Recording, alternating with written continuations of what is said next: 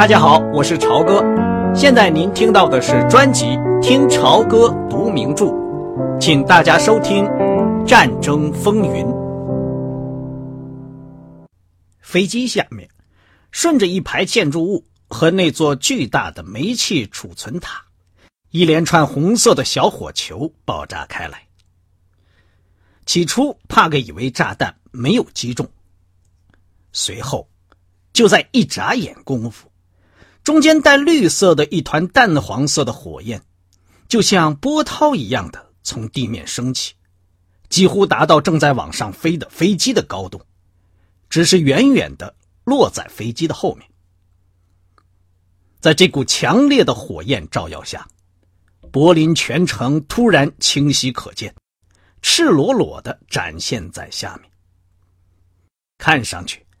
就像一张黄色印得太重的明信片一样，选帝侯大道、菩提树大街、勃兰登堡门、动物园、河流、桥梁、高射炮塔、总理府、歌剧院，都清晰逼真，近在咫尺。看上去没有任何的损害，而且颜色出奇的发黄。机内通话机的欢呼声。吵得他的耳朵发疼，他拿起话筒，表示反抗的，大喊了一声。正在他喊叫的时候，突然，六七道来回晃动的探照灯光束，突然集中在弗兰迪号上。尾翼炮手的气窗上笼罩着一片蓝光。青年炮手失魂落魄的望着帕克。突然，恐怖的尖叫起来。他紧紧闭着双眼，张着大嘴。周围太嘈杂，帕克几乎听不见他的声音。他简直像在假装喊叫。蓝光下，他的舌头和齿龈都变成了黑色。飞机仿佛降落在一座闪闪发光的金字塔上。马达轰鸣，飞机倾斜着往下俯冲。滑往一边，金字塔却巍然不动的停留在机身下边。帕格用双臂紧紧的抱住炮架，站稳了身子。炮手跌在炮架上，话筒从他张开的嘴边掉了下来。机内通话器里听不见炮手的喊叫声，帕格却听见基伦空军中尉和泰尼压低了声音，匆匆的谈话。许多橘黄色和红色的火球，懒洋洋的从地面腾起，朝弗兰迪号飘上来，越飞越快，四面八方爆炸开来，降下一阵火雨，到处开花。帕克猛地一震，听见马达变了声音，又听见一声可怖的哨声。一阵寒风向他袭来，飞机里碎片四处横飞。弗兰迪号歪向一边，呈曲线俯冲下去。维克多·亨利以为自己快要死了，飞机尖叫着，机身可怕的颤动着，笔直的向下猛冲。两个驾驶员都大声的喊叫起来，他们并不是出于恐惧，而是想让别人听见他们的声音。亨利从薄薄的树脂玻璃气窗注视着纺织品质的机翼，他等待着机翼折断、散落，宣告他生命的结束。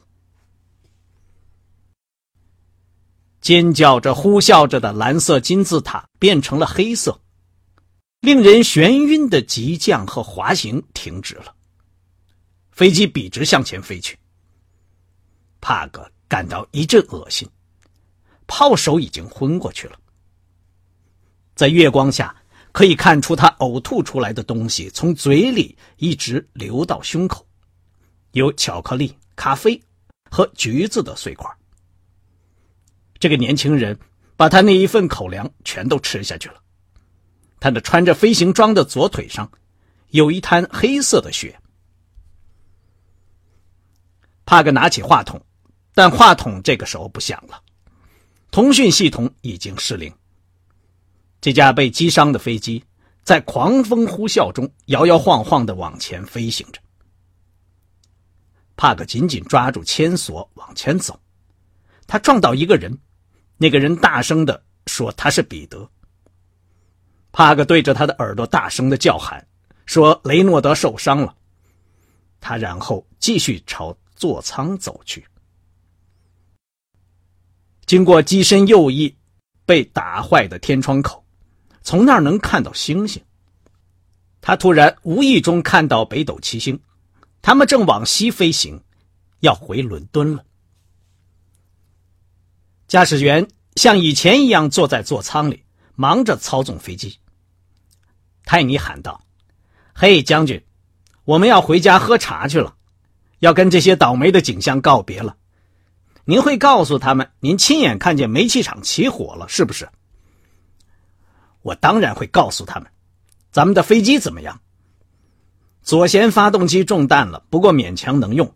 如果我们不得不降落，我们就只能往回飞。我想我们还能到家，除非那个引擎完全失灵。你们的尾翼炮手一只腿受伤了，领航员在后边陪着他呢。外层探照灯区咄咄逼人的光束在前面晃来晃去，探索着云层。但是弗兰迪号钻到云层深处，没有被发现。泰尼转动着大蓝眼珠，两手扶着驾驶杆，对着维克多·亨利大喊道：“吃飞机这行饭再蠢不过了，是不是，将军？我已经受够了，早知道我就应该去当海军。”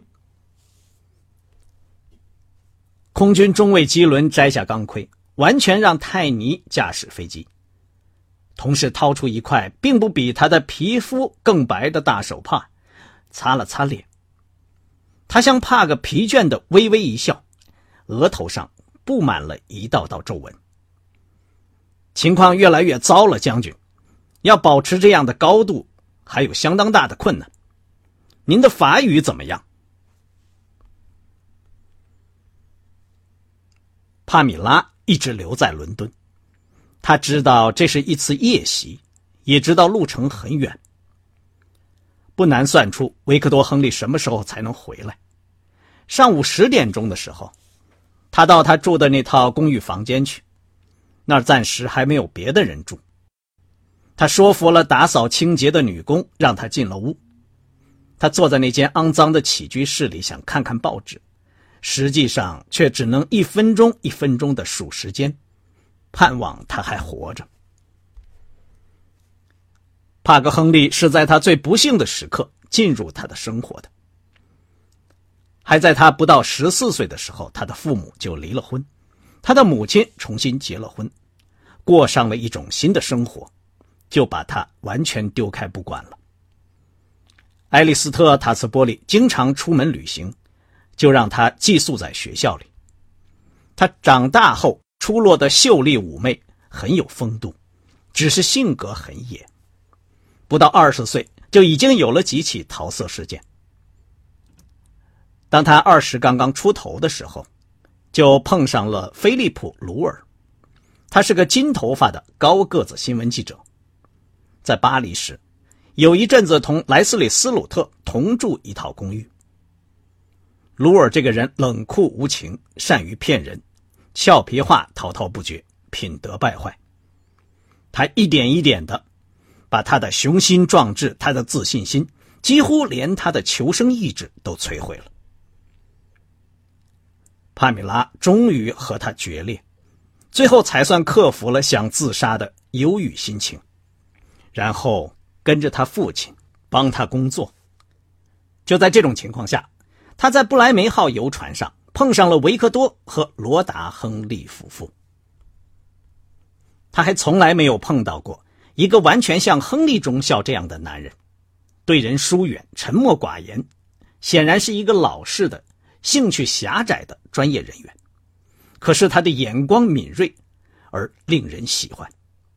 从一开始，帕米拉就对他发生了好感，后来越来越喜欢他。在船上。这种吸引力常常具有一种不切实际的强，可是，一般说来，一踏上陆地就会迅速消失。可是帕米拉则不然，在伦敦重新遇见他时，他对他的感情反而变得更加强烈了。在那里，他意识到帕格也已经开始喜欢他。可是战争的发生中断了他们之间的来往。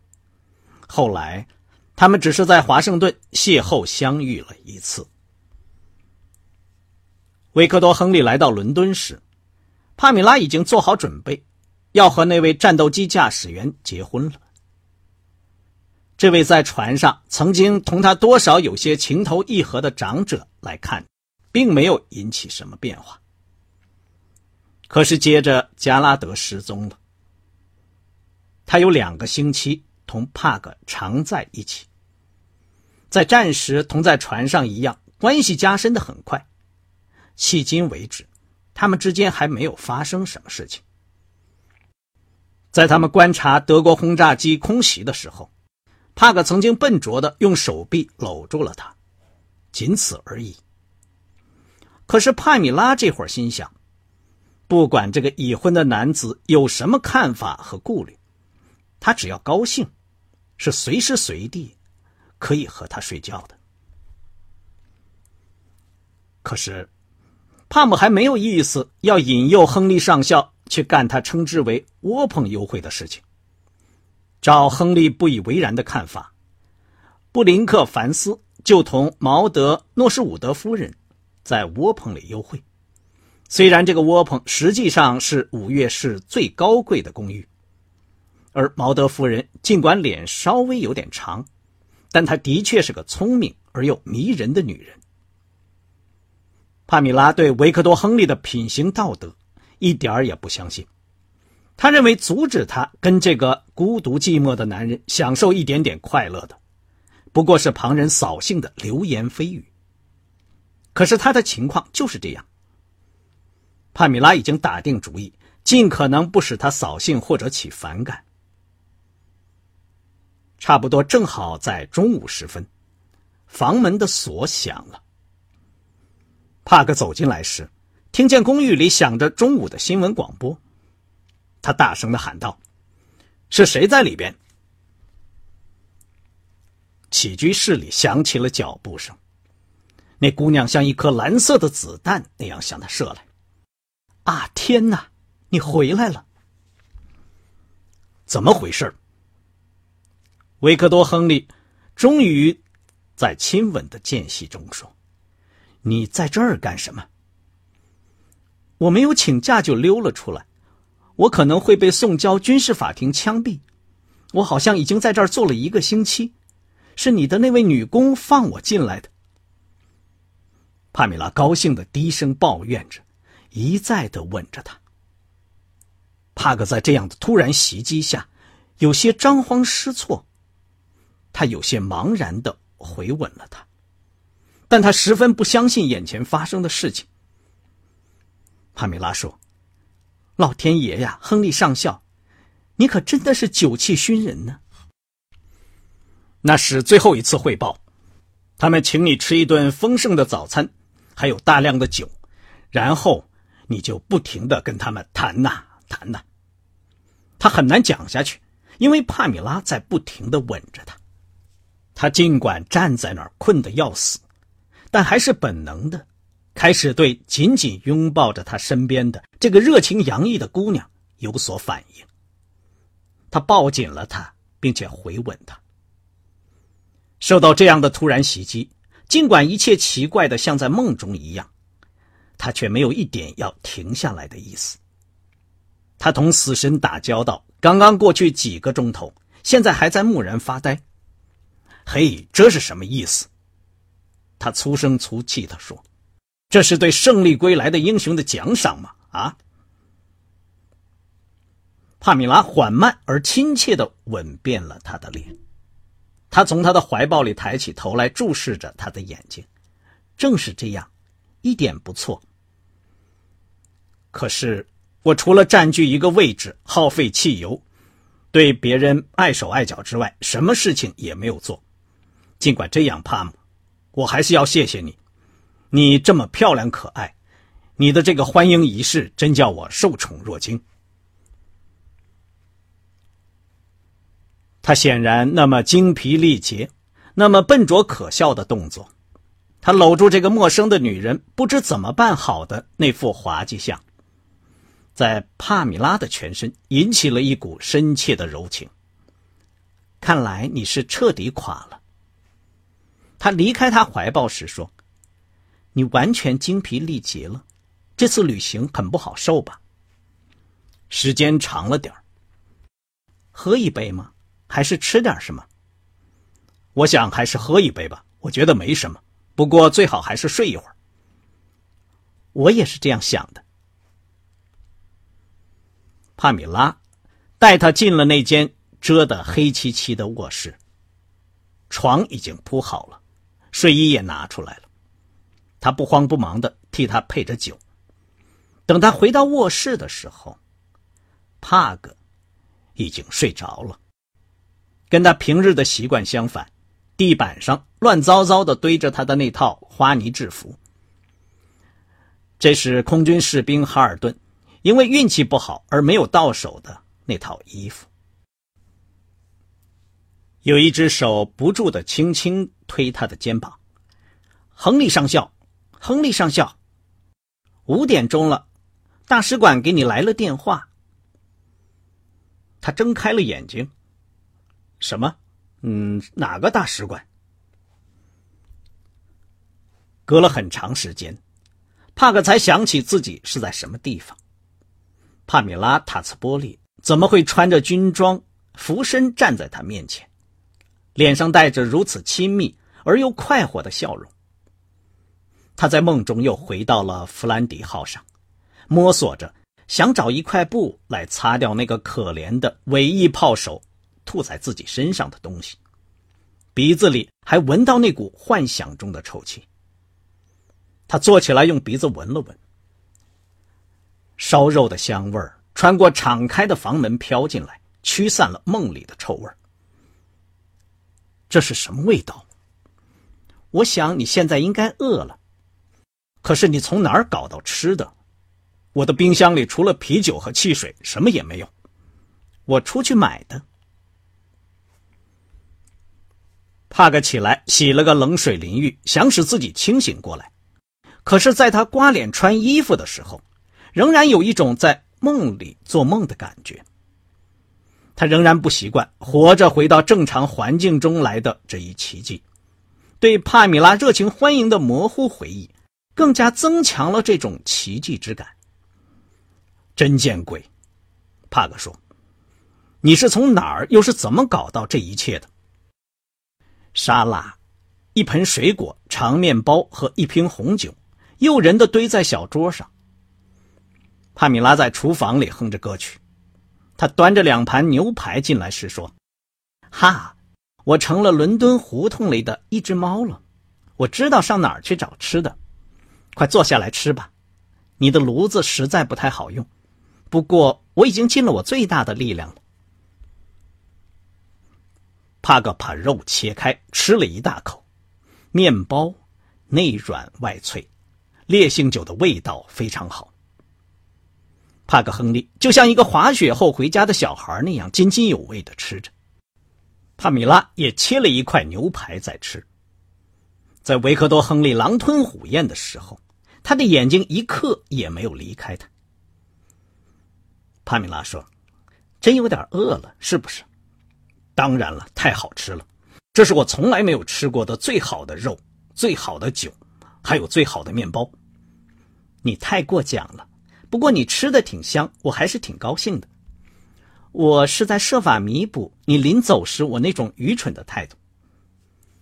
帕姆，我很高兴我能走这么一趟，那个决定是正确的。是啊，你现在既然已经回来了，也就没有争论的必要了。我向你道歉。维克多·亨利放下了他的刀叉，他的全部感官都重新敏锐起来。在他看来，帕米拉·达茨波利脸上容光焕发，娇艳无比。他回忆起他们两个人在门口的狂吻，不禁心荡神摇。我原谅你，好吧。帕姆喝着酒，从酒杯上边瞧着他。你可知道吗？在不莱梅号游船上，我就开始喜欢你了。你是不是也感觉到了？在柏林，我为了不使自己的命运和你连在一起，不知道费了多大的劲儿。不过我当时知道这是办不到的。你对你妻子太忠实了。一点不错，帕克说。直布罗陀暗礁嘛，我想我是个傻瓜。不过当时我一点也没有意识到帕米拉。对，是那样的。那一两年我真是不成样子。当时能够那样去喜欢一个男人，对我是有好处的。不久以后，我就疯狂的爱起台德来了。一道悲伤的阴影掠过了他的脸。几个钟头以前，当你打开房门时候，我差不多就要信仰上帝了。这是草莓馅饼，你在骗我吧？我没有骗你。我走过一家点心铺，看见馅饼非常不错。帕克伸出手去抓住他纤细的手腕，他粗糙的指头感到他的皮肤非常的光滑，那感觉就同他的嘴碰到他的嘴唇时一样。帕姆，我对你这只伦敦胡同里的猫早已佩服的五体投地了，我很高兴。我这股疯狂的热情，如果得不到报答，我想起来一定会非常难过的。你放开手好了，我会给你拿草莓馅饼还有咖啡来。已经快六点钟了，凡斯上校一定要你六点半去大使馆。那你准备干什么？回乌克斯桥去吗？你准备干什么？这才是最重要的。首先，我要弄清楚布林克找我干什么。那我回我的住处等你的电话好吗？好的，帕姆，请你一定这样做。他们在人行道上分了手，帕克不断的回头去看他，看着他那穿蓝军服的越来越小的身体。只见他在人丛中走着，扭动着身体，就像他在不莱梅号游船上第一次注意到的那样。像这样趾高气扬的小个子的空军妇女辅助队员，在伦敦有成千上万呢。刚才您听到的是《听潮歌读名著：战争风云》，谢谢您的收听，我们下次节目再见。